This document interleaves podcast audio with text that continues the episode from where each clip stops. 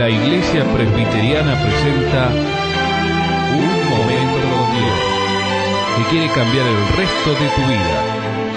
Con ustedes, su conductor, el reverendo Roberto Rodríguez Aliaga.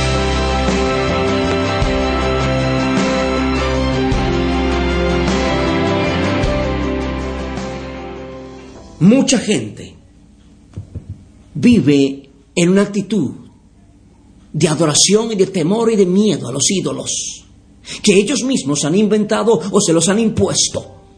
Llámese la religión que tenga. Mi amigo, no confundamos cristianismo con idolatría. No confundamos al Dios vivo y verdadero con los ídolos que se pueden hacer, que se pueden confeccionar o que se pueden comprar. El Dios de los cielos es un Dios celoso. La idolatría, mi amigo, es adulterio espiritual. Y eso es lo que Dios odia. Vemos en el primer libro de Reyes 18 cuando el profeta Elías desafía al rey Acab y a toda una nación que había ido, caminado, que había sido esclavizada por la idolatría. Ellos tenían dos dioses en aquel momento, o dos ídolos, Baal y Acera. Baal era el, supuestamente para ellos era el dios de la lluvia, de la tormenta o el rayo. Y Acera era la diosa madre, una diosa cananea, la diosa de la fertilidad. Y esta diosa tenía un templo donde la gente se prostituía. Hay religión, religiones que prostituyen a sus seguidores. Mi amigo, la idolatría produce prostitución. Elías quiere, por mandato de Dios, hacer que este pueblo se convierta, que deje la idolatría y conozca al Dios vivo y verdadero. Entonces este profeta desafía, desafía a este pueblo y le dice, yo quiero desafiarles a ustedes. Tráiganme sus dioses y yo voy a invocar el nombre de mi Dios, del Dios de Abraham, de Isaac y de Jacob, y veamos quién tiene más poder. Y así fue. 850 falsos profetas tenía estos dos ídolos de seguidores. 850 zánganos espirituales sostenidos por el presupuesto del gobierno. Buenos sueldos, a costo de los impuestos de un pueblo ignorante, loco, como dice la Biblia, loco e ignorante, que no había comprendido el Evangelio y había dado las espaldas al Dios vivo y verdadero. Hay mucha gente hoy en día que gasta millones y millones, dinero, en sus ídolos. Todos los días tienen que buscarlo, todos los días tienen que invocarlo, todos los días tienen que hacer esto o aquello, todos los años tienen que ir a peregrinarlo. Parece que no les funciona. ¿Sabe por qué? Porque los ídolos tienen oídos, pero no oyen. Tienen ojos, mas no ven. Tienen boca, mas no hablan.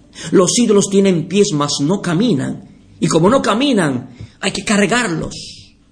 ¿Cómo podemos confiar en esas cosas? Eso es la explicación. Eso es la, la, cosa más ilógica. Pero mi amigo, la idolatría es una fuerza satánica, espiritual que ha entontecido y ha cauterizado la conciencia de multitudes y de millones en el mundo entero. Por eso el Evangelio es poder de Dios para salvación a todo aquel que cree. Hay poder y libertad solo en el nombre de Jesús. El profeta Elías les dice, ¿hasta cuándo van a estar cambiando de Dios? ¿Cuántos años lleva usted, mi amigo, pretendiendo unir su servicio, su fe, su amor y su esperanza en el Dios vivo y verdadero con los ídolos que usted tiene? Yo no sé qué ídolos tiene usted en su, en su corazón. Yo no sé qué ídolos puede tener usted en su casa. Yo no sé a qué ídolos usted vive adorando. O pretende a través de los ídolos acercarse a Dios de la Biblia. Deje la burocracia religiosa. La Biblia dice que hay solo un camino, solo hay una verdad, solo hay una vida. Solo hay un mediador entre Dios y nosotros, Jesucristo, hombre. No hay otro intermediario más. Ahí está. Este pueblo tenía sus dioses sus ídolos, Baal y Acera. La diosa madre de los cananeos, culto a la fecundidad, la inmoralidad, las orgías, las borracheras y las fiestas patronales. Y Baal, que simboliza la idolatría y la astrología. Y ellos pretendían unir estos ídolos con el Dios creador de los cielos y la tierra. Imposible. Unión impracticable. Unión imposible. Dice el libro de Isaías en el capítulo 40, versículo 18. La palabra es muy clara. La Biblia dice así, 40, 18. ¿A qué pues haréis semejantes a Dios? ¿O qué imagen compondréis o qué imagen fabricaréis. El artífice prepara la imagen de talla. El platero le extiende de oro y le funde cadenas de plata. El pobre escoge para ofrecerle a su ídolo de madera una madera que no se apolille. Se busca un buen maestro sabio que le haga una imagen de talla que no se mueva. ¿No sabéis ¿No habéis oído? ¿Nunca os lo han dicho desde el principio? ¿No habéis sido enseñados desde que la tierra se fundó? Que Dios, el creador de los cielos y la tierra, Él está sentado sobre el círculo de la tierra, cuyos moradores son como langostas. Él, Señor, extiende los cielos como una cortina, los despliega como una tienda para morar. Él, Señor, convierte en nada a los poderosos y a los que gobiernan la tierra los hacen como cosa vana. ¿A qué pues me haréis semejantes y me compararéis, dice el Señor, el Santo? Levantad en alto vuestros ojos. Mire usted quién creó los cielos y la tierra que usted ve. ¿Quién creó los astros? ¿Un ídolo hizo eso? ¿Un ídolo construyó el cielo? ¿Un ídolo creó el sol? No, mi amigo. Eso es pura ignorancia impracticable, imposible querer unir a Dios con los ídolos. Y entonces la Biblia nos dice, y el pueblo no respondió palabra. En otras palabras, Elías desafía al, al, pueblo de Dios, al pueblo, para que ellos reflexionen. El pueblo estaba tan ofuscado. Mi amigo, no podemos dejar de decir lo que hemos visto y oído. El pueblo no respondió palabra.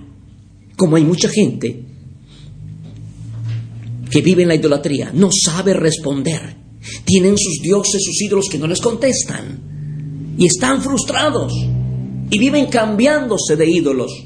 No le funcionó esto, se funcionó el otro. Ese no es el Evangelio, eso no es el cristianismo.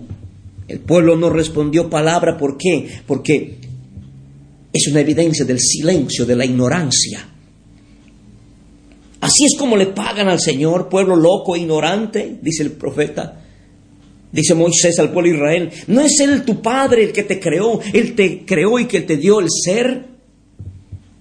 Si otros callan, mi amigo, sobre este tema, nosotros predicaremos sobre este flagelo y sobre esta lacra social. La idolatría es abominación a los ojos del Dios vivo y verdadero. El pueblo estaba buscado. El pueblo estaba ciego, tonto, equivocado, enseguecido. Entonces Acab convocó a todos los hijos de Israel y reunió a los profetas en el monte Carmelo. Y acercándose Elías a todo el pueblo, dijo, ¿hasta cuándo claudicaréis? Si Jehová es el Dios, seguidle, y si Baal, id en pos de él. Y el pueblo no respondió palabra. Así es, el pueblo está aturdido en su sincretismo religioso.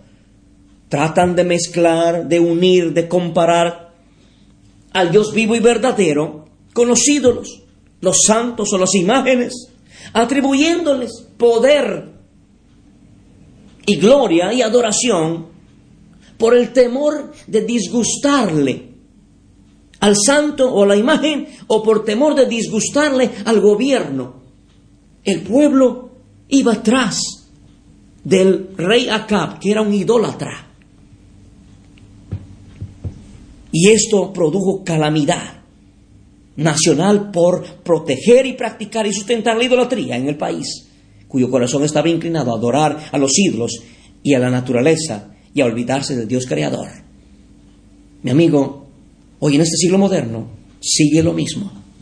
Unos adoran a la naturaleza y no al creador. Le dan gracias a la lluvia y no le dan gracias al Señor que, que hizo los cielos y la tierra. Le dan gracias a la maquinaria agrícola por la cosecha y no le dan gracias a Dios, porque es Él quien tiene la palabra, es Dios quien hace crecer tus semillas. Mi amigo, hoy tenemos que tomar una decisión. No podemos seguir en la imprecisión espiritual. No podemos seguir en la indeterminación espiritual, ni la incertidumbre, ni las dudas, ni los rodeos. Tenemos que definirnos en este momento ¿Por cuánto tiempo vas a estar cambiando de dioses? Mi amigo, solo hay un Dios único y verdadero, digno de nuestra adoración. Y este Dios bendito se llama Jesucristo. Dile al Señor en este momento, Señor, yo quiero conocerte. Quiero que tú seas mi Salvador, mi Señor, y renuncio a la idolatría. Señor, es cierto, tengo miedo de mis ídolos y de mis dioses que me hagan daño. Pero he aprendido este momento que no tienen poder ni para hacer bien ni para hacer mal. Más bien a ti, Señor Jesús, te entrego mi vida y te recibo y te acepto como mi salvador personal. Y solo a ti, la gloria y la honra desde ahora y para siempre. Y renuncio a mis ídolos. En el nombre de Jesús, desde ahora y para siempre. Amén. Escuchar nuestros programas ingresando a www.unmomentocondios.com.